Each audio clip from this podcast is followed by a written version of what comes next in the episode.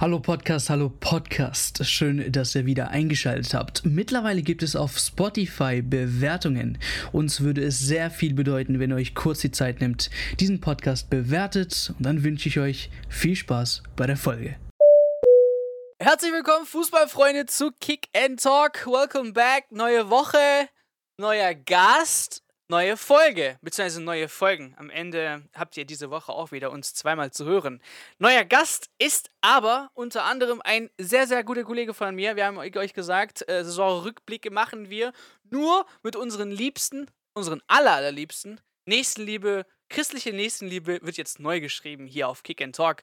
Ähm, und äh, diesmal war der VfL Bochum dran, eine Mannschaft, ja, die ich selbst äh, an der Kostrupa da erlebt habe, mitten im Regen, mit Mikrofon, sind die saufende Herde, haben mich umzingelt und dann haben wir nice Interviews gemacht. Und unter anderem habe ich einen Maslum kennengelernt, ähm, der wirklich, äh, ja, muss ich sagen, einer der wenigen da draußen, der menschlich auch abseits von YouTube extrem äh, korrekt unterwegs ist. Ähm, genau, war, hab sogar bei ihm gepennt, also nicht mit ihm, weil er hat eine Freundin. Ähm, aber war auf jeden Fall sehr gast, gastfreundlich. Er hat mich dann auch kurz in, was haben wir, Madden gespielt, fertig gemacht. da dachte ich einfach, ja komm, der hat eh keine Ahnung. Dann zieh ich den ab. Und Super Bowl. Masland war tatsächlich der Erste, der mir einen Super Bowl-Abend quasi ähm, gegönnt hat. So. Die Susi und Strolch jetzt hier, die nicht, die gönnen gar nichts. Ähm, aber Maslum war's. Wir haben in Köln in der Dings Arena geschaut. Das war auf Danke. jeden Fall, genau, war auf jeden Fall eine nice Erfahrung. Auch noch einen Vlog dazu gedreht. Also richtig komplett Paket bei Amazon gehabt. Um, ähm, jetzt vor kurzem kam er nach Stuttgart. 1 zu 1.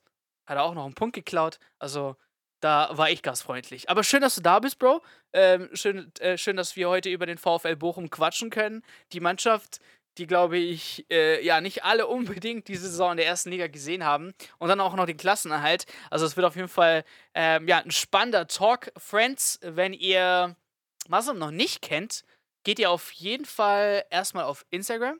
Maze Official. Oder laber ich gerade scheiße, Muslim? Das ist korrekt. Maze. Also auch Hallo von meiner Seite aus natürlich. Ja, du darfst dich ruhig gleich ja. vorstellen, alles gut. ja, weil man hört ja schon meine Stimme, aber noch nicht mal ein Hallo gesagt oder so. Ähm, genau. Und Maze, M-A-Z-E-E -E. oder M-A-Z-Z-E-E. -E. Korrekt, also M-A-Z-E-E. -E. Genau, auf, auf YouTube ähm, für die ganzen Bochumer. Also wer Muslim als äh, Dings nicht auf YouTube kennt, also ich weiß auch nicht, was du falsch machst. Ähm, aber vielleicht ja. für die kein Bochum-Fans, Bro, darfst du dich gerne jetzt vorstellen. Jo, also ja, Muslim hier, bekannt auch als Muzzy.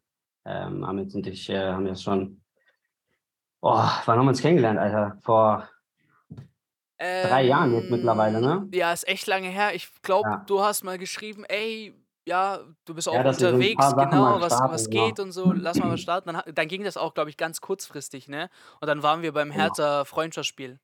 Ja, ja, genau, genau, genau. Das stimmt. Ja, ähm, ja, heute nehmen wir auf jeden Fall einen Podcast zusammen auf. Wollten wir eigentlich schon in der Vergangenheit sehr häufig machen, aber kam irgendwie nie dazu. Ja, wir, und, sind, ja, wir sind leider Nacht, nachtaktive ja. äh, Strolche, Alter, die die kompletten Zeitplan von anderen Menschen gar nicht wahrnehmen. Ähm, genau. Aber du kommst aus Köln und dann Bochum-Fan. Äh, nee. Für den, ja, also für den einen oder anderen, nicht, der nichts versteht. Äh, Muslim war ursprünglich in Bochum und ist dann nach Köln umgezogen. Genau, also ich, ich, ich bin in Bochum aufgewachsen und dann bin ich studienbedingt hierher gezogen. Bin jetzt mittlerweile seit fünf Jahren hier in Köln und ähm, bin natürlich immer noch Bochum-Fan. Ne? Was ist die geilere City? Ähm, die Heimat ist immer die schönste. Welche, welche Bochumer Ecke muss man hin? Wo stinkt es nicht nach Pisse? Bochum, Bochum, ist, Bochum ist die Perle im Revier. Ne? nee, ich muss ehrlich sagen, also war schon, war schon nice. In Bochum, äh, da in, ja, ich weiß jetzt nicht, ob die Altstadt genannt wird, aber war schon ein bisschen ältere ja. Gegend, auch Pflastersteine und so. Ähm, aber sah nicht so runtergekommen aus. Ich meine, das erste, was ich in Dortmund gesehen habe, war eine Spritze die auf dem Boden lag. Ich denke so, nice, welcome to Dortmund. Jemand hat gesagt, in Gladbach riecht es nur nach Pisse. Und da gibt es den schlechtesten Döner ever in Gladbach. Also wirklich. Aber wirklich. Am Hauptbahnhof. Äh, Shoutout, Shoutout an, an, an Cetinia, die, die Frankfurt-Dinger-Fan. Die sagt so auf Twitter, ey, Ich schwör's dir, jede Ecke in Gladbach, wo du vorbeiläufst, entweder riecht's nach Pisse oder keine Ahnung. Und dann, fünf Minuten später zehn Minuten, twittert sie halt ein Bild, wie wirklich jemand dort in der Ecke pisst. also, da gibt's anscheinend wenig Klos und deswegen ähm, nutzt man die Öffentlichkeiten. Aber ja, der Bahnhof, also, ich weiß nicht, ob der als Bahnhof so in die Kategorie eingehen kann, auch mit dem schlechtesten Döner aller Zeiten. Ähm, nachts, also ich check auch diesen Korridor nicht, der dann irgendwie in der Bäckerei endet mit einem Zeitschriftenshop. Also ganz, ganz komisch. Wer noch nicht in Gladbach war, gut, schaut es euch einfach per Google Dings an, das reicht. Dann habt ihr, glaube ich, ganz Gladbach gesehen. Ähm, genau, ganz äh, ja, Bochum aufgewachsen ähm, und dann. Dann nach Köln. Genau, äh, ja. Bin mittlerweile seit über fünf Jahren hier. Und, Ich, ich ähm, überlege, wann war Bochum vor, bevor Dings diesen Aufstieg in der ersten Liga? Welche Jahre? vor elf Jahren. Vor elf Jahren, okay. Vor elf Jahren, genau. Das heißt, das wir ist jetzt für dich das zweite Mal dann Erstliga gewesen. Ähm, also ich war ja schon vorher immer im Stadion während der ersten Ligasaison. Wir waren Okay. ja nicht ein Jahr in der, in der, in der ersten Liga damals. Ja. Ähm, seit 2005 sind wir, glaube ich, wieder aufgestiegen, oder war es sechs? Und ja, dann sind wir, oder vier, weiß ich gar gar nicht mehr. Mhm. Und dann, ähm, ja, bis 2010, da sind wir abgestiegen und dann sind wir letztes Jahr, ja, bekanntermaßen ja aufgestiegen. Genau. Und, das, und, und ich glaube, äh, einen besseren Zeitpunkt gab es nicht. Du hast dann, wann hast du mit YouTube angefangen? Auch eigentlich nicht so lange her, ne? Und dann Zweitliga Erstmal- mitgenommen und dann auf einmal Erstliga mit dabei. Ja, vor drei Jahren halt, ne? So, und das war halt natürlich ein bisschen blöd. Da kam halt die ganzen Corona, der ganze Corona-Mist und so. Das war so ein Aufstieg musst du halt eigentlich im Stadion miterleben. Ja, Mann. Aber ganz ehrlich, wenn du am Ende aufsteigst, egal wie, da freut man sich immer. Ich wollte gerade sagen, nach elf Jahren, ähm, ist echt scheißegal. Hauptsache erste Liga. Ähm, genau. Genau, wir haben ja echt Zweitliga-Interviews. Ich glaube, Bochum war unter anderem auch ein Grund, warum ich dann gesagt habe, ja, scheiß drauf, da mache ich jetzt auch Zweitliga. Äh, Mhm. Weil äh, wir haben uns dann getroffen, also die Fans waren auch echt nice drauf. Ähm, genau. Aber wir haben schon damals gesagt, ich so, hey Bro, was denkst du, Erstliga, wann? Und dann haben wir über Abstieg eher geredet, ne? Anstatt über Aufstieg in der zweiten Bundesliga. Ja, das stimmt. Also wir waren da ja auch mitten im Abstiegskampf, ne? Ja. Als wir uns da, glaube ich, das erste Mal so getroffen hatten, da waren wir, glaube ich, irgendwie, weiß ich nicht, 16. oder so, 15. in der zweiten Liga und hatten schon, äh, weiß ich nicht, 10 Spieltage oder irgendwie so um den Dreh. Und ähm, da, das sah mega danach aus, dass wir, dass wir das Ding am Ende des Jahres irgendwie verkacken. Aber ja, haben wir den Ruder noch irgendwie umgerissen. Ja. Thomas Reis kam ja dann. Genau, ich glaube, ja, ich wollte gerade sagen, wenn man es kurz zusammenfassen kann, wie kann man in der ersten Liga, auch wenn es schwer ist, ist unter anderem natürlich Thomas Rei- Reis ein großer Faktor gewesen. Ja, also Thomas Reis hat auf jeden Fall einen krassen Job geleistet. Macht er immer noch. Und es ist ja auch aktuell so ein Raum, ob er eventuell ähm, sich noch ein paar Angebote anhört. Mhm. Ich hoffe, dass sie natürlich, er hat jetzt noch einen Ein-Jahr-Vertrag. Ich hoffe mal, dass er um noch um äh, ja, mindestens zwei Jahre noch bei uns bleibt. Das wäre auf jeden Fall sehr, sehr wichtig. Auf jeden Fall. Ähm, bevor die erste Liga dann anfing, was, was waren so, was, was dachtest du, ey, bloß nicht aufsteigen oder ja, Klassenerhalt ist eigentlich drin, weil unter anderem diese und diese Mannschaften da war. Ich meine, mit Kräuter Fürth war schon eigentlich von vorne raus in eine Mannschaft, ja, wir wollen jetzt nicht böse sein, aber ähm, War schon klar eigentlich. ja, realistisch, dass die entweder letzter oder vorletzter sind. Also auf jeden Fall ein Absteiger. Ja, Ähm, mit uns halt, ne? Das, wir waren halt jetzt auch nicht Favorit für den Klassenerhalt. Wir waren eigentlich Top-Favorit für, für den, also mit, mit äh, Goethe Fürth zusammen Top-Favorit äh, für den Abstieg Ja. in dieser Saison und wir haben dieses Jahr echt ähm, gut ähm, ja, performt. Aber ja, mit dem Aufstieg, das hätten halt, äh, das hätte, glaube ich, auch keiner gedacht, dass Fürth da mit aufsteigt vor zwei Jahren, äh, vor, ja, vor einem Jahr. Das war ja doch auch mit dem H HSV irgendwie äh, Late, Late Krimi oder so und dann Ja, ja, wart die ihr auf einmal irgendwie Erster. Ja, ich glaube, wir waren die letzten paar Spieltage waren wir schon Erster und dann ging es halt nur noch darum, dass man das auch hält. Dann haben wir es auch am Ende halt geschafft. Ja. Und ähm, aber es war noch bis zum letzten Spieltag noch offen. Also wir könnten im, ähm, im allerschlimmsten Fall hätten wir auch Dritter werden können. So, weißt du? Ja. Aber das war relativ unwahrscheinlich und ähm, ja, am Ende glücklich, ne? Und dann Aber das ist eben das, das Verrückte an der zweiten Liga, was ich äh, jetzt die letzten Jahre auch beobachtet habe. Also es gibt mal Jahre, wo Teams echt scheiße spielen und Bochum davor war ja jetzt auch nicht unbedingt immer ja. Aufstiegsaspirant, wie du es jetzt gesagt hast. Und dann gibt es halt ein Jahr, wo sie halt sehr, sehr gut performen und dann bist du halt schnell mal auf eins oder zwei. Und bestes Beispiel jetzt aus der Saison war eigentlich Holstein Kiel. Klar war es die zweite Liga mhm. durch den Abstieg von Schalke und Bremen schon, sage ich jetzt mal, ein bisschen härter als jetzt sonst. Zumindest hat man klare Favoriten gehabt.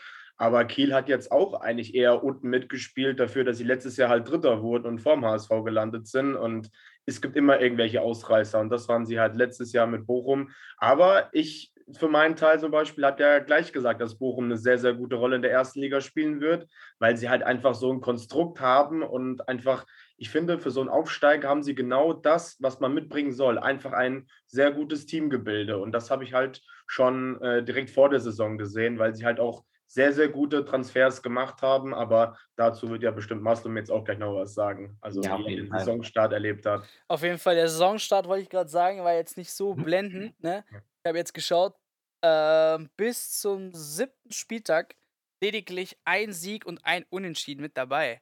Ähm, da hast du ja eigentlich schon fast bestätigt bekommen, dass du vielleicht äh, mit der Mannschaft schon wieder absteigst, ne?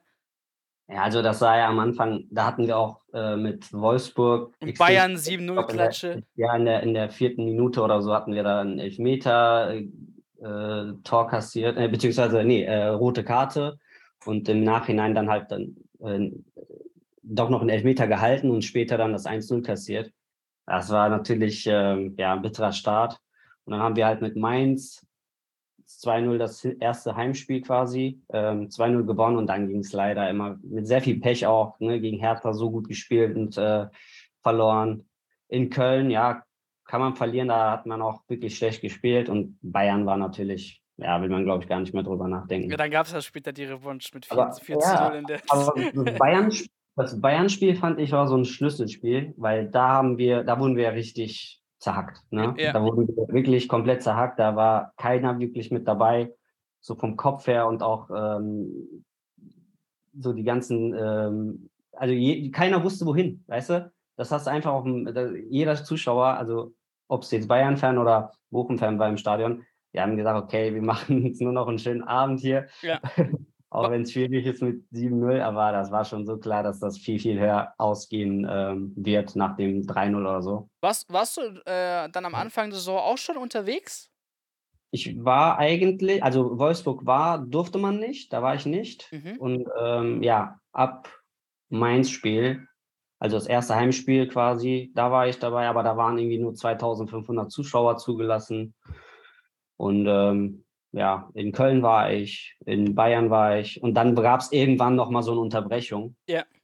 Ich glaube, das war ab äh, Augsburg. Ja, es kann sein, genau. Ja, ja, auswärts Wolfsburg in auch mal. Genau. Genau, ja. Genau, genau. genau. Ja, was habt ihr dann oder wie waren die Fans drauf? Klar, die blöde Frage, wenn man verliert und schlecht spielt, aber also bei dem, äh, beim Bayern-Spiel, meinst du? Ja, unter anderem, wo du sagst, ey, Digga, also das war jetzt schon was, aber worauf ich hinaus will, so, ähm, der Glaube an der Mannschaft, also viel, vielen Fans, äh, ja, fällt es ja momentan echt schwer, eine Mannschaft 34 Spieltage zu begleiten und dann, sagen wir mal, einen Strich zu ziehen und sagen, alles klar, die Note würde ich geben. Es ist dann immer mittendrin zum Beispiel, okay, das läuft nicht, der muss raus, ähm, das läuft gut, das können wir so weitermachen. Ähm, nur die, die, diese Geduld ist einfach nicht da. Ähm, war das dann, gab es schon Fans, auch im, im, im Bochum-Lager, wo schon nach dem, sagen wir mal, fünften, sechsten Spieltag gesagt haben, ey, okay, Digga, wir steigen ab, das wird nichts. Oder, äh, okay, alles klar, Fehlstart, scheißegal, ähm, wir haben noch, keine Ahnung, 27 Spieltage und wir drehen das auf jeden Fall noch. Also klar gab es da auf jeden Fall so einige, die gesagt haben, ja, aber jetzt bekommen wir halt richtig auf den Sack und dann steigen wir am Ende der Saison komplett wieder auf, äh, ab und ähm, dann sind wir wieder in der zweiten Liga. Aber über die ganze Saison, auch wenn wir 7-0 verloren haben, haben wir unsere Mannschaft so komplett unterstützt und das kannst du auch in den ganzen Videos sehen, die ich danach aufgenommen habe. Und äh, das ist natürlich auch so diese Euphorie gewesen, ne? weil du steigst nach elf Jahren wieder auf und dann bist du halt wieder in der ersten Liga und willst halt zeigen, so was für coole Fans wir haben. Und das haben wir ja eigentlich auch. Äh, bis auf ein, zwei Ausnahmen, aber ich glaube, die paar Ausnahmen hat, glaube ich, jede, jede Mannschaft. Äh, und ja. im Großen und Ganzen würde ich sagen, dass wir als Mannschaft und auch als Fans halt richtig gut performt haben dieses Jahr. Ja. Wie habt ihr äh, die, die, die ersten Spieltage gesehen? Ähm, also klar, dann auf dem Platz, was waren das? Direkt 17, meine ich, ähm, gelandet, genau. Am fünften Spieltag, sechster Spieltag, siebter Spieltag waren wir auf Platz 17. Äh, wir haben ja, glaube ich, recht früh auch noch geredet, wer könnte eventuell absteigen und so weiter und so fort. Ich meine, Bochum haben wir aber nie wirklich erwähnt als Absteiger. Weil ich halt also, einfach gefunden habe, dass die, dass die Transfers, sei es ein Rex Bijay, ein Löwen, also auf dem Papier sind das halt schon gestandene Bundesliga-Profis und die auszuleihen und generell da so ein Gerüst zu haben mit Simon Zoller, der sich ja dann leider auch früh verletzt hat, mhm. aber und halt auch mit jungen Talenten Bella Kotschap jetzt reinzubringen, also da war schon ordentlich Potenzial da und wenn die als Kollektiv zusammenwachsen, haben wir ja Woche für Woche gesagt, ähm, dann werden die schon ihre Punkte gegen den Abstieg holen. Und dass sie sich dann immer wieder quasi so Spiele hatten, ich erinnere mich dagegen Frankfurt zum Beispiel an den frühes, äh, ich glaube, siebter, achter Spieltag um den Dreh, als sie 2-0 souverän gewonnen haben. Dann davor gegen Fürth. Es war, glaube ich, relativ zeitnah nach dem Bayern-Spiel, wo sie mal zwei Spiele mhm. am Stück gewonnen haben. Und dann, glaube ich, nach solchen Spielen hast du wieder direkt die Euphorie da, nachdem du halt äh, aus den ersten fünf Spielen halt vier verlierst.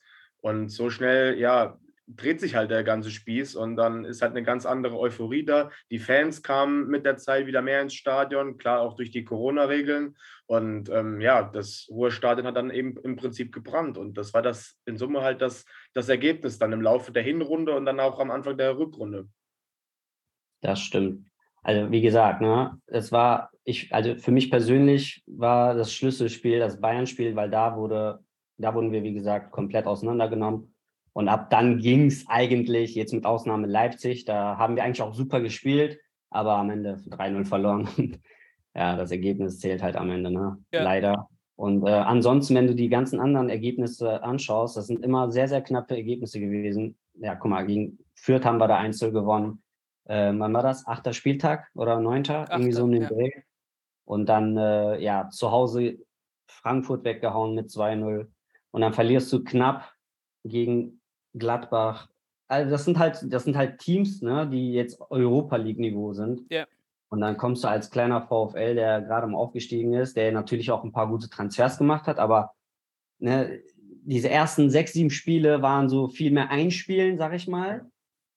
Und ähm, ab dem siebten, achten Spieltag ging es eigentlich auch für uns bergauf. Da haben wir auch zahlreiche Spiele gewonnen.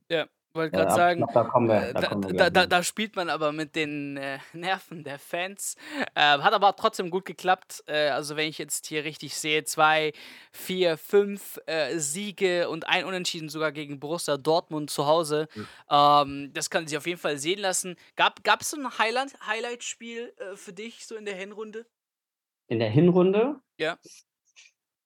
Oh, jetzt muss ich gerade mal überlegen. In der Hinrunde, ja klar, das Dortmund-Spiel, ne? 1-1. Ähm, da lagen wir auch sehr lange mit 1-0 vor. Also es war natürlich leider kein Sieg, aber das war auf jeden Fall ein Highlight-Spiel. Alleine schon ne? nach elf Jahren wieder in der Bundesliga gegen Dortmund. Mhm. Ähm, das war so mit eines der Highlight-Spielen eigentlich. Quasi das Ruhrpott-Duell äh, anstatt mit den Schalkern hier. Ja, aber ich freue mich auf jeden Fall auch auf die Schalker ne? nächstes Jahr. Ja, das Wie schätzen die Chancen ein, Niklas? nächstes Jahr Bochum-Schalke. Gegen Bochum? Ja. ja. mal gucken. Ich, noch bin ich sehr unschlüssig, äh, was den, was den Schalke-Kader betrifft, deswegen mal schauen. Aber ich denke, Bochum hat schon gezeigt äh, im Laufe der Saison, dass sie wirklich eine gefährliche Mannschaft sind, gerade zu Hause.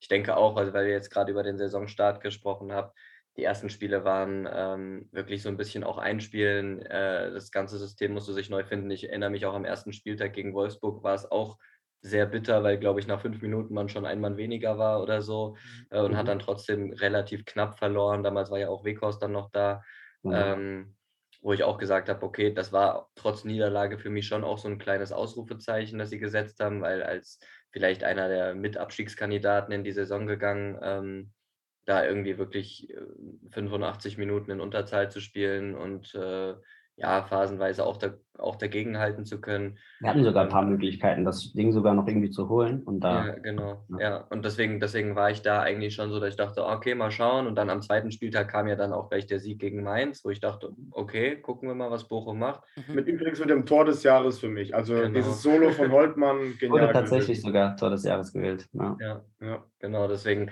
und, und da dachte ich schon, okay, also in der Mannschaft steckt auf jeden Fall was drin und dann kamen halt ein paar unglückliche Niederlagen.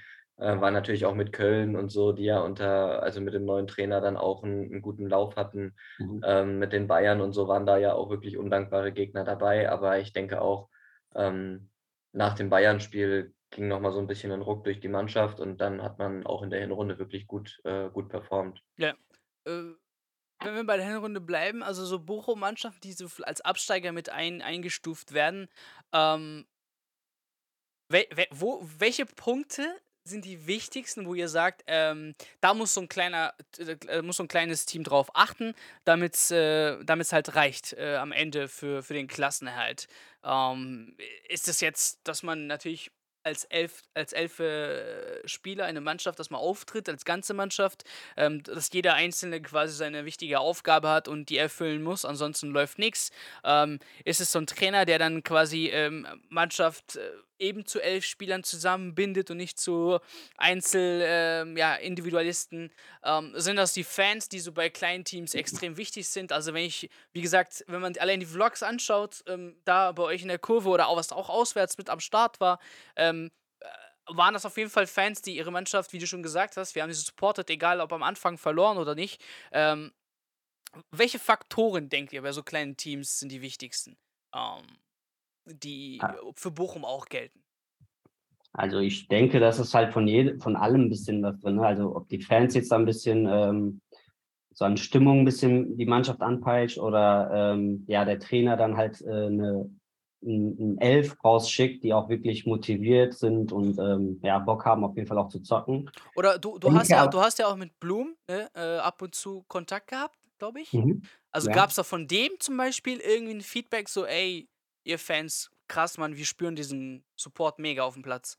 Ja, auf jeden Fall. Also da kam teilweise, da hat der Dani auch teilweise auch mal geschrieben, ähm, meint, äh, wenn wir halt über die Videos mal geredet haben oder so, dass er da auch mal gesagt hat, boah, das ist auf jeden Fall super Stimmung gewesen oder sowas. Mhm. Am Anfang der Saison natürlich ein bisschen schwierig gewesen mit 2000 Zuschauern so. Ja, auf jeden Fall. Aber so gegen Ende der Saison war auf jeden Fall deutlich besser und am Ende hatten wir komplett ausverkauft. Ne? Fast jedes Spiel war ausverkauft, eigentlich jedes Spiel. Und ähm, da kommen auf jeden Fall auch so Feedbacks von den Spielern. Die, die, die erwähnen das ja auch teilweise auch in den Interviews, dass da auch eine Riesenunterstützung von den Fans da äh, waren. Eigentlich bei jedem Spiel, selbst wenn wir verloren haben, da hat man halt, ähm, wie gesagt, die Euphorie immer mitgenommen nach dem Aufstieg. Und äh, ja, das, das freut die Jungs da unten auf dem Feld natürlich. Ne? Und wenn die dann noch so ein Spiel wie in Dortmund dann äh, liefern, äh, 3 zu 4 in Dortmund gewinnen, das ist ja, dann wird es verrückt. Ja, Jungs, für euch, was denkt ihr? Also, jetzt, ihr seid ja auch hier, Bremen, Schalke. Das ist ja das Spannende jetzt ja, gerade. Ja. Wir sind ja jetzt die beiden Aufsteiger, die hochkommen. Also. Was, was, müsst ihr, was müsst ihr mitnehmen für euch selbst? Also man kann sich da schon das Beispiel Bochum einfach nehmen, einfach, dass man eine Euphorie erschafft, ähm, dass es eine, klar, eine klare Kaderphilosophie gibt, wie man sich aufstellt. Und ich finde, das habe ich halt letztes Jahr, ich habe es ja eben schon angesprochen, mit sehr, sehr smarten Line von Spielern, die jung, aber auch talentiert sind. Andere, die haben schon so eine gewisse Erfahrung im Kader. Das ist halt, war eine sehr gute Mischung. Ich erinnere mich da zum Beispiel an Manuel Riemann, zum Beispiel da diese Elfmeterszene da gegen Hoffenheim, wo den Elfer da einfach verkloppt. Also das sind so Situationen, also es war natürlich ein Meme, aber er hat da trotzdem einfach Coronis gehabt als Kapitän zu sagen, komm, ich schieße jetzt mal einen Elfer. Und ähm, da ist die Kaderstruktur trotzdem sehr, sehr klar und eindeutig bei denen. Und ich finde halt auch, bei einem Aussteiger, der braucht sowas. Der braucht so eine ganz klare äh, Herangehensweise, wie man dieses Jahr packen kann, wie man an diese 40 Punkte kommen kann. Und ähm, ich, ja, bei, aus Bremer und Schalker Sicht, also es wird nächstes Jahr echt ein Fight und mal gucken, was das in Summe wird. Aber wir können uns einfach jetzt Bochum als Beispiel nehmen, dass es auf jeden Fall machbar ist mit einem kleineren Kader, je nachdem halt, wie wir uns jetzt aufstellen. Aber ähm, ja, das wird auf jeden Fall eine sehr, sehr coole Saison nächstes Jahr. Ja, auf jeden Fall. Auf jeden Fall. Ähm, Sag doch noch. Ja, ich wollte nur sagen, ich denke, das Wichtigste für einen Aufsteiger, klar, eine gewisse sportliche Qualität muss da sein. Das hat man zum Beispiel bei Fürth gesehen oder so, wenn einfach die Qualität zu niedrig ist. Aber ich finde, das Allerwichtigste für einen Aufsteiger ist einfach einen Zusammenhalt im Verein zu haben, dass man halt ein gemeinsames Ziel hat, auf das man hinarbeitet. Ähm, weil ich glaube, viele Einzelcharaktere ist für einen Klassenerhalt oder für einen Kampf um den Klassenerhalt einfach nicht förderlich. Und wenn Mannschaft, äh, Staff, äh, Spieler, wenn die alle auf der gleichen Seite stehen und miteinander arbeiten, dann kann das wirklich eine, eine Riesenwucht erzeugen, was man ja zum Beispiel auch bei Bochum eben gerade in den Heimspielen gesehen hat, ja, wo sie ja. wirklich zu Hause wirklich viele gute Spiele gemacht haben, wo sie eben mit den Fans im Rücken agiert haben äh, oder agieren konnten, weil sie halt alle mit dem gleichen Ziel aufgetreten sind und ähm, ja, da gibt es viele Beispiele für. Deswegen glaube ich auch, dass es für Aufsteiger allgemein ein sehr wichtiges Thema ist, dass man eben an einem gemeinsamen Ziel arbeitet. Ja, ich füge, glaube ich, einfach Momentum vielleicht nochmal hinzu. Ähm, mhm. Klar, Bochum ähm, hat sich, ich meine, im Korridor, was war das? Äh, Platz 10 bis Platz 13 hat man sich jetzt tatsächlich ab Spieltag 11 befunden, bis, zum, bis zu Ende der Saison. Also mhm. sprich, äh, man, man war konstant in der Leistung, ein paar Spiele verloren, unentschieden, aber auch wieder gewonnen und so weiter und so fort. Ähm, und ich glaube halt, dass dieser, dieser Momentum trotzdem mit dabei sein muss. Es hätte genauso gut, keine Ahnung, vielleicht Bielefeld treffen können und die hätten dann quasi die, den Saisonverlauf von Bochum machen können. So. Aber ich fand auch, dass einige äh, Spieler dann herausgestochen haben ähm, beim VfL, die man gar nicht so auf dem Radar hat. Äh, ich, klar, für dich als Bochum-Fan äh, kannst du jeden, aber ähm, ich meine auch Holtmann zum Beispiel äh, oder einfach ein paar Spieler, die sich wirklich sehr, sehr gut in der ersten Liga sehr wohlgefühlt haben ähm, und performt haben. Ne? Also, und das auch gegen gute Teams und nicht nur irgendwie äh, gegen Kräuter Fürth jetzt so, sondern auch in der direkten Konkurrenz zum Beispiel äh, gute Leistungen abgerufen und so weiter und so fort. Also, wenn man sieht, wie gesagt, Korridor Platz 10 bis Platz 13 von am 11. Spieltag bis zum letzten Spieltag, da kann man schon sagen, dass ihr konstant wart, ne? Ja, auf jeden Fall. Also da gab es ja definitiv eine Steigerung gegen Ende der Saison. Ähm, wir hatten ja auch eine Zeit lang, waren wir auch ungeschlagen zu Hause. Ja, stimmt, okay. stimmt. Also, das, äh also na, na, nach dem, ähm, hm, lass mich mal gerade überlegen, wir haben nach dem Hertha-Spiel, weil das Hertha-Spiel war am vierten Spieltag, das war quasi das zweite Heimspiel. Ähm, ich glaube, ich, glaub, ich, glaub, ich weiß, und, wo du hin möchtest. Köln, genau, da, Hertha, da Bayern. Sehr lange zu Hause ungeschlagen. Ja. Und ähm, dann war es irgendwann am letzten Spieltag in, äh, in der Hinrunde gegen Union. Da, waren, da haben wir auch wirklich sehr gut gespielt, aber unglücklich, dann hat man 1 zu verloren. Und dann wäre es sogar noch weitergegangen. Wir wären halt bis Bayern-Spiel waren wir dann noch wirklich komplett, wären wir komplett ungeschlagen gewesen. Und ähm, das war halt, glaube ich, auch so der Punkt. wir haben halt zu Hause wirklich Punkte geholt, äh, wirklich abgeliefert. Leider auch in der Hinrunde auswärts sehr, sehr viele Punkte liegen lassen.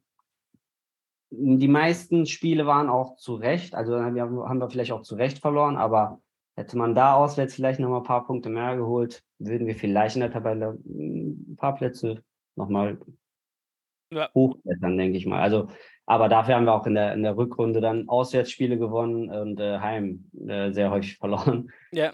Deswegen gleicht sich das aus, aber am Ende mit 42 Punkten, Platz 13. Mhm. Leider auch am letzten Spieltag erst entschieden. Vorher waren wir die ganze, glaube ich, 11 oder 12 und dann ähm, ja, unglücklich mit 3-2 in, in, Union verloren. Ja. Aber, aber es war ja irgendwie die Klasse halt ein Scheiß drauf. Also es ging ja gar nicht um mehr. Ähm, genau. Dings, äh, einfach, dass man da bleibt, nächste Saison erste Liga, jetzt kann man weiter aufbauen. Ich habe jetzt vor den Spielern geredet, ähm, die performt haben und gut gespielt haben.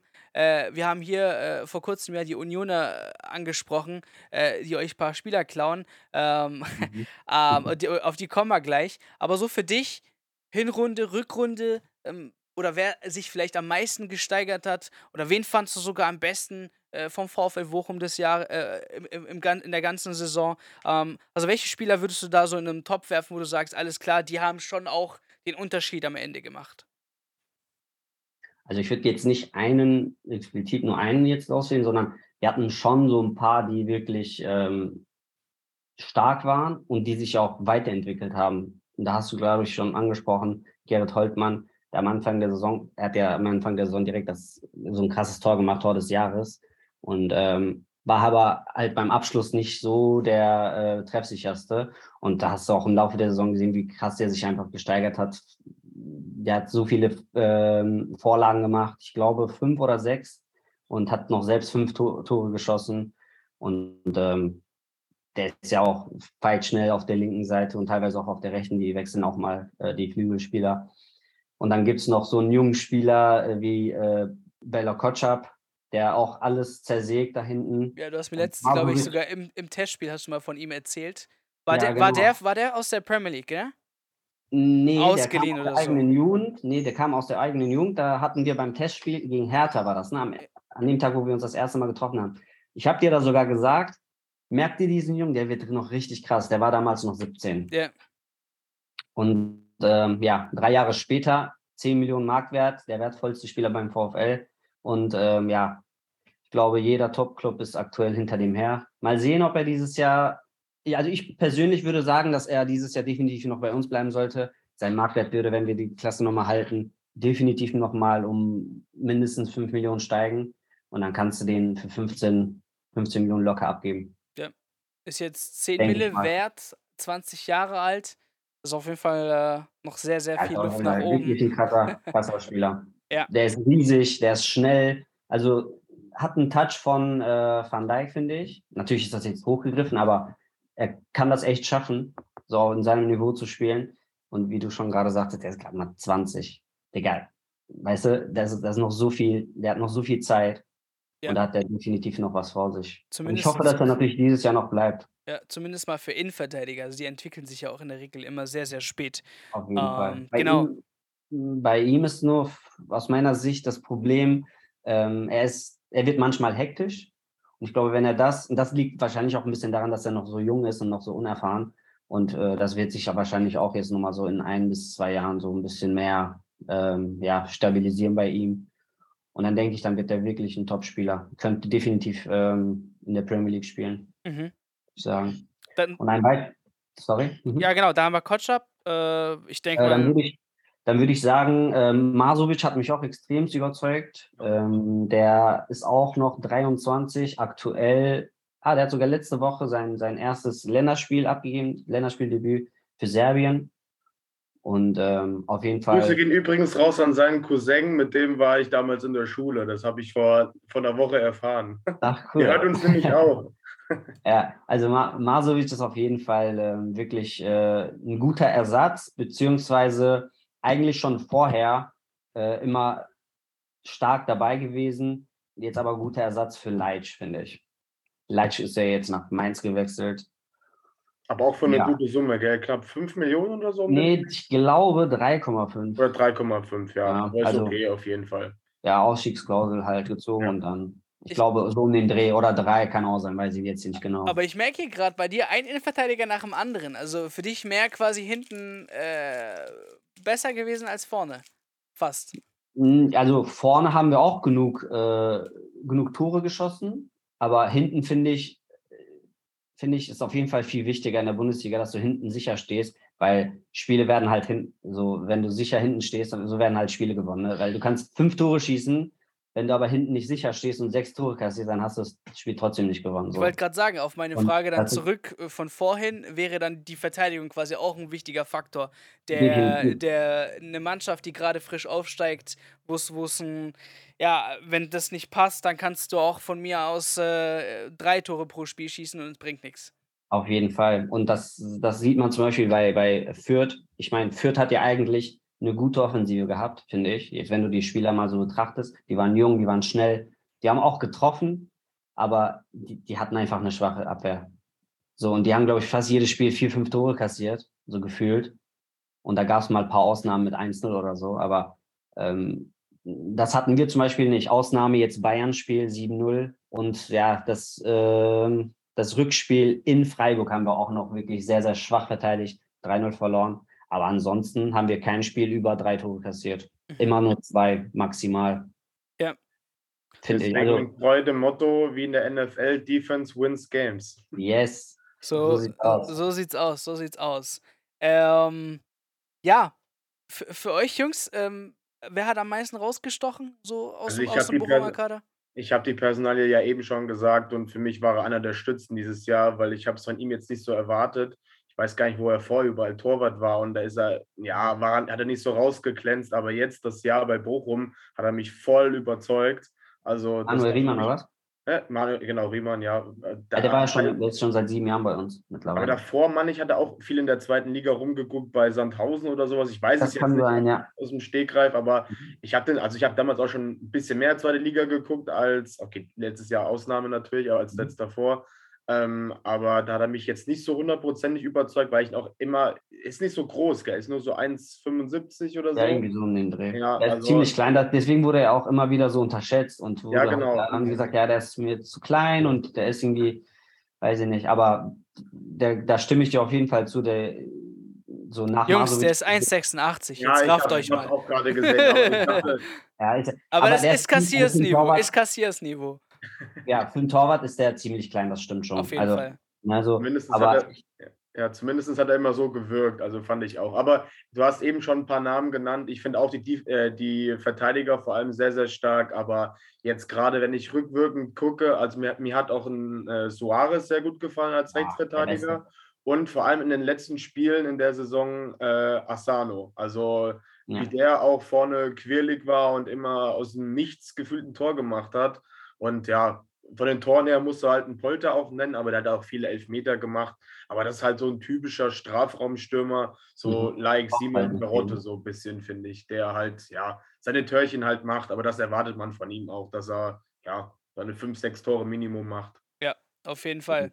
Und dann, äh, DFB-Pokal, scheidet, scheidet ihr gegen den zukünftigen Finalisten dann SC Freiburg aus? Ich meine, der Weg dahin war sehr spannend. Ich glaube, es gab nur Verlängerung. Ah, bis auf Mainz gab es ansonsten nur Verlängerung. Einmal mhm. Elfmeterschießen.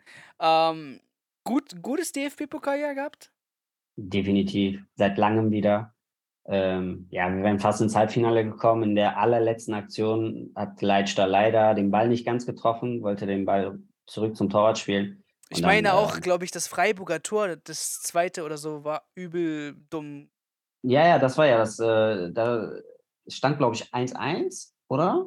Ja. ja, ich weiß jetzt gerade nicht, aber ich glaube, 1-1 stand es und dann hat.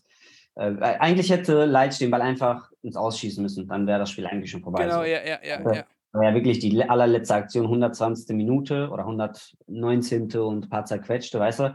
Und ähm, da hätte Leitsch einfach den Ball irgendwie nach vorne püllen müssen und dann, bis die den, den Ball da kontrollieren und den Ball nach vorne treiben, hätte der Schiri wahrscheinlich schon abgepfiffen. Aber ja, doof gelaufen, trifft den Ball, glaube ich, sogar mit dem Schienbein, will den Ball halt zurückspielen zum Keeper. Und ja, der Stürmer sieht natürlich äh, seine Chance und nutzt die eiskalt. Leider. Ja. Das war wirklich so eines der, ja, eines der härtesten Momente in dieser Saison. Hast, hast du das erlebt? Live? Ich war da im Stadion, ja. Leider, leider müß, müsste ich mir das angucken. aber wir haben gut gespielt. Also klar kann ich mir jetzt damit auch nichts mehr kaufen, aber so, wir haben eine super, super äh, Pokalrunde gespielt und ich hoffe, dass wir dieses Jahr nochmal ähm, noch so weit kommen. Das wäre auf jeden Fall gut. Auf jeden Fall. Und ich glaube, Bundesliga-Highlight unter anderem auch das 4 zu 0 gegen Bayern, ne? 4-2. Ja, aber die erste. Halbzeit war, das ich meine, seid ihr komplett. Das war, ja, das war, das war der Wahnsinn. wer, sich, wer, wer, sich seinen Vlog anschaut, ja. das war ja, ich glaube nicht, was hier passiert. Ich, ich, ich konnte, ich habe das, ich, ich, ich glaube es immer noch nicht.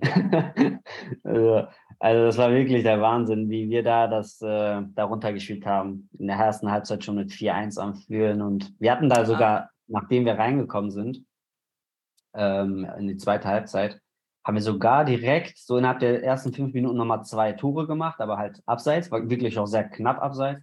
Und glaub, also ich stelle dir mal vor, wenn die auch noch äh, gezählt hätten, hätte zumindest sechs Tore gemacht und zwei, drei richtig krasse Möglichkeiten noch so ähm, gehabt, die man auch so vielleicht machen könnte, aber ne, auch auf dem Boden bleiben und äh, ja, das 4 zu 2 genießen. Mhm.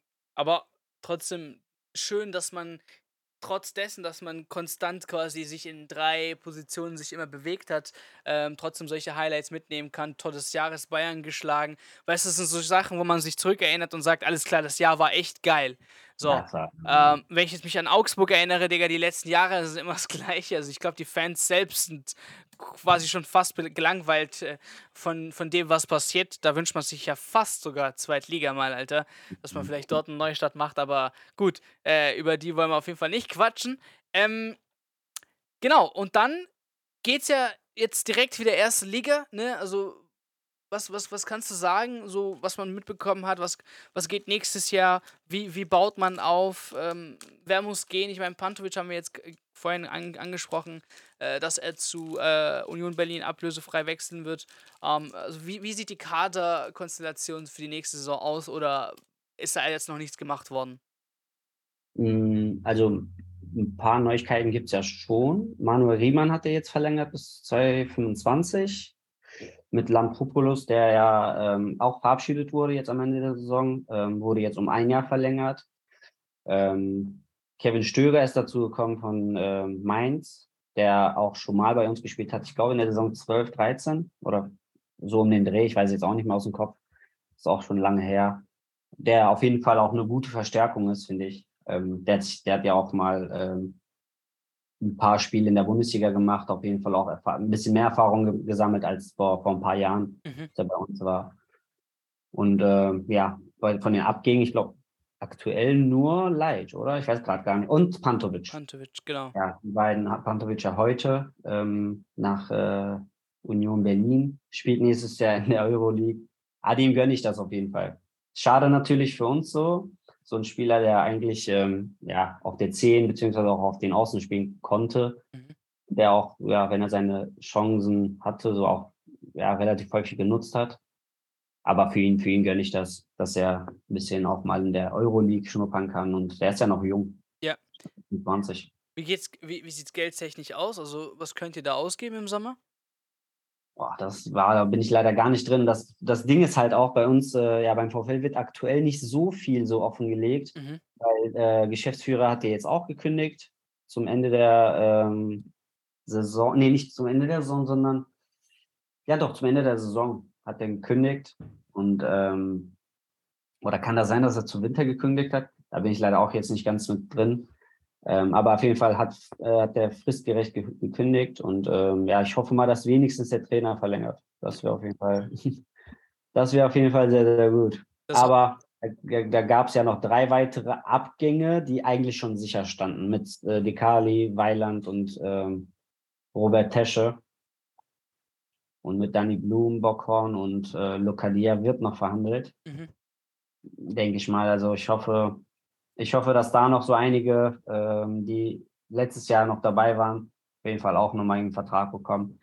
Ja. Mein Liebling wäre natürlich Danny und äh, Elvis Rexbejai, aber leider kein Wunschkonzert. Der ist auf jeden Fall nicht. Äh, Geld war ja jetzt nicht so äh, locker auch beim VfL, auch aufgrund ja, Corona und so weiter. Also du hast ja diese Sto äh, Geschichte da äh, mitgemacht mit äh, Tickets kaufen und nicht ins Stadion gehen.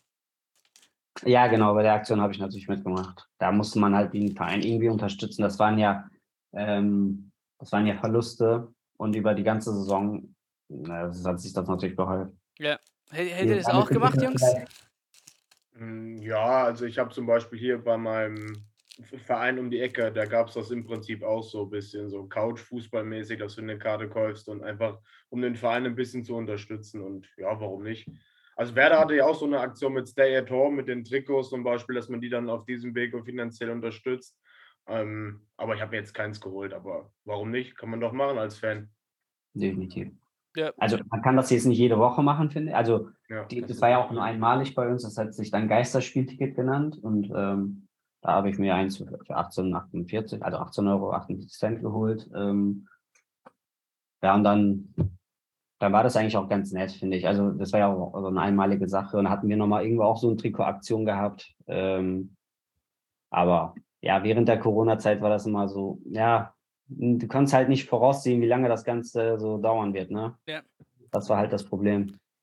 Blechen muss immer dann ein Fan, ne? Also, das muss man natürlich auch hier festhalten, dass mhm. äh, vielleicht äh, die Vereine wirtschaftlich mal ein bisschen schauen müssen, wobei das ist immer sehr leicht gesagt. Äh, und dann, wenn der Fußballbetrieb losgeht, will man irgendwie schauen, dass man die Liga hält. Und da zählt irgendwie jeder Euro für die. Also da kann man jetzt auch nicht das Ganze natürlich schlecht reden. Ähm, genau. Aber im Großen und Ganzen, ich meine, für mich, was die Saison anbelangt, also klar, Überraschung, aber durchaus verdient. Ich weiß jetzt nicht, was ihr noch anknüpfen wollt, Jungs, bezüglich der Saison. Also vielleicht sollten wir noch mal kurz die ganzen Eskapaden auf den Tribünen noch mal kurz erwähnen. Und da würde ich auch noch mhm. kurz deine Meinung mal hören. Also ja, also ich man hat es ja schon bei dem Freiburg-Spiel, wo du da warst im Stadion, da hat ja Schlotterbeck ah, auch Sorry, das ist, das ist diese wichtige, äh, witzige Geschichte mit nicht Bier, Bierbecher werfen auf Twitter mhm. gepostet und dann direkt genau. danach. Okay, aber aber das klar. war ja auch, das war ja, das mit Schlotterbeck im Pokal war ja eins zum Beispiel, wo er auch ordentlich beworfen wurde. Max. Kruse, der gesagt hat, hier, ihr Vollassis, die Bochumer Vollassis haben sich alle wieder versammelt und mhm. natürlich dann der Höhepunkt mit dem Gladbach-Spiel, dass dann halt ein Schiedsrichterassistent dann getroffen wurde. Also das, ja, natürlich gibt es das in Summe auch in anderen Stadien, aber primär habe ich das jetzt halt, was ich allein durch meine Aufzählung halt schon irgendwie bei Bochum erlebt. Und ich weiß nicht, ob das jetzt die Fans sind, die jetzt seit elf Jahren mal wieder Bundesliga-Fußball sehen und dann halt einen drauf machen. Weiß ich nicht, aber das sind halt auch wieder nur Einzelpersonen, klar. Aber es ist halt trotzdem in Summe schon irgendwie ein bisschen seltsam, dass das gerade vermehrt in Bochum passiert. Und wie du es eben gesagt hast, dass der Kapitän da vorher schon so ein Video macht und dann ja die Reaktion drauf ist, dass man halt so ein Ding dann auf den Platz wirft. Äh, Maslum war da, genau, als auch ja. unter anderem was ja, passiert ist. War, ja, ich war bei allen Spielen, allen Spielen dabei und ich habe es halt, ja, selbst, am Anfang war es ja witzig. Ne? Also, es ist halt ein Bier, so hat man immer gesagt, so ist ja nur ein Bier, die sollen jetzt nicht rumheulen und so. Und ähm, dann, dann hat sich, ich glaube, diese Aussagen hat das dann so ein bisschen schlimmer gemacht, finde ich. Weil dann haben das auch alle gesagt, oh, ist ja nur Bier und dann hat dann hatten auch viel mehr Leute dann nach Bier geworfen. Zumindest halt, ich finde das halt nicht so schlimm, wenn das so in der Kurve passiert. Auch nicht geil, aber ich meine, ne, wir sind jetzt auch nicht beim Ballett und weißt du, ich meine, das ist halt, finde ich jetzt nicht so schlimm, wenn du so beim, beim äh, Tor, wenn du beim Torjubel oder so ein bisschen Bier verschüttest oder halt in die Kurve mal wirfst, finde ich, finde ich persönlich jetzt nicht so schlimm. Ich habe auch 1000 Bier welche abbekommen. so. Und äh, es ist auch nochmal das Feeling, ne? Aber aufs Feld zu werfen, das finde ich natürlich nicht geil. Also, das wurde auch wirklich, wirklich, wirklich sehr, sehr schlimm gegen Ende der Saison. Und dann, ja, die Krönung war natürlich, dass man dann den Schiedsrichterassistenten beim Heimspiel gegen Gladbach trifft.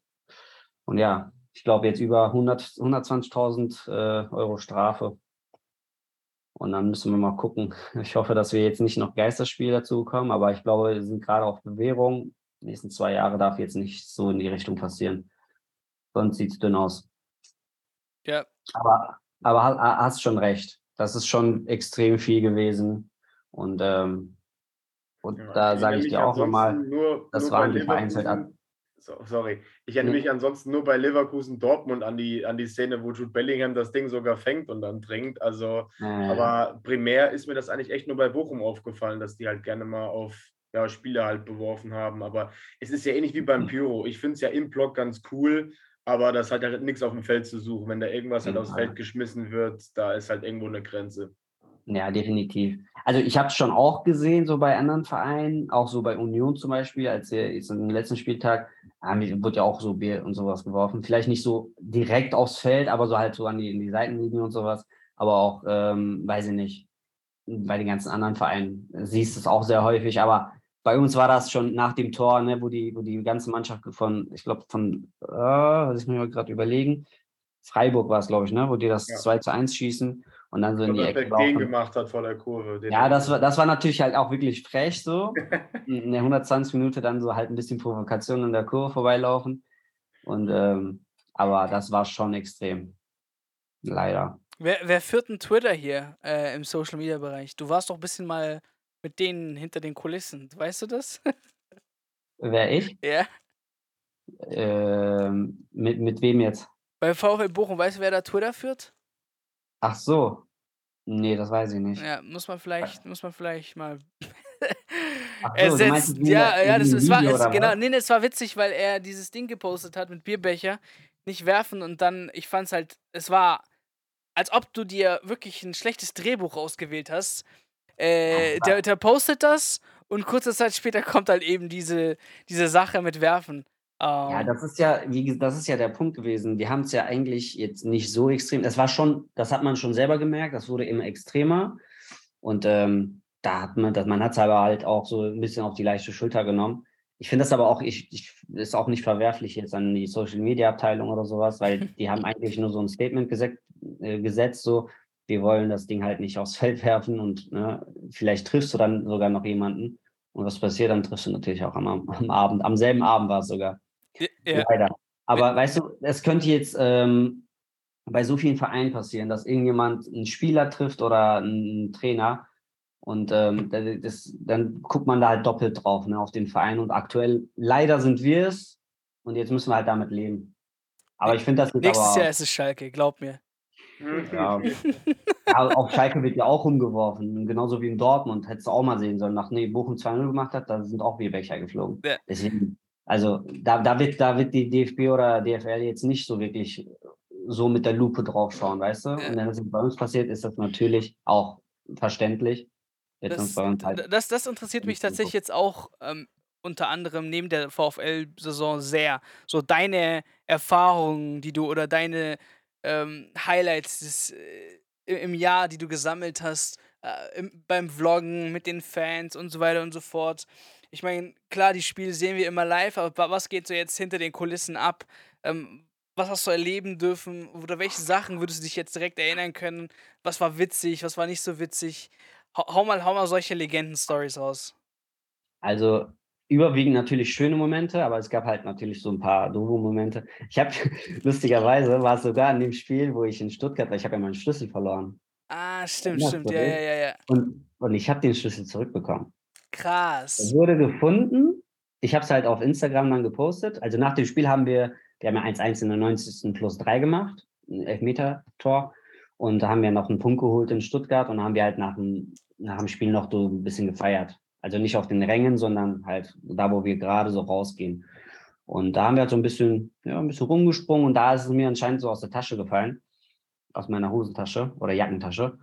Und ähm, und dann habe ich das irgendwann so bemerkt, als ich gerade so Richtung Bahn gehen wollte. Mhm. Habe es dann direkt auch auf Instagram gepostet, falls es jemand halt finden sollte oder gesehen hat oder sowas, dass sie sich halt bei mir, und dann kam das, äh, ich glaube, nach, nach zwölf Stunden oder so am nächsten Tag, so hat sich dann jemand gemeldet, meinte so, das wurde abgegeben.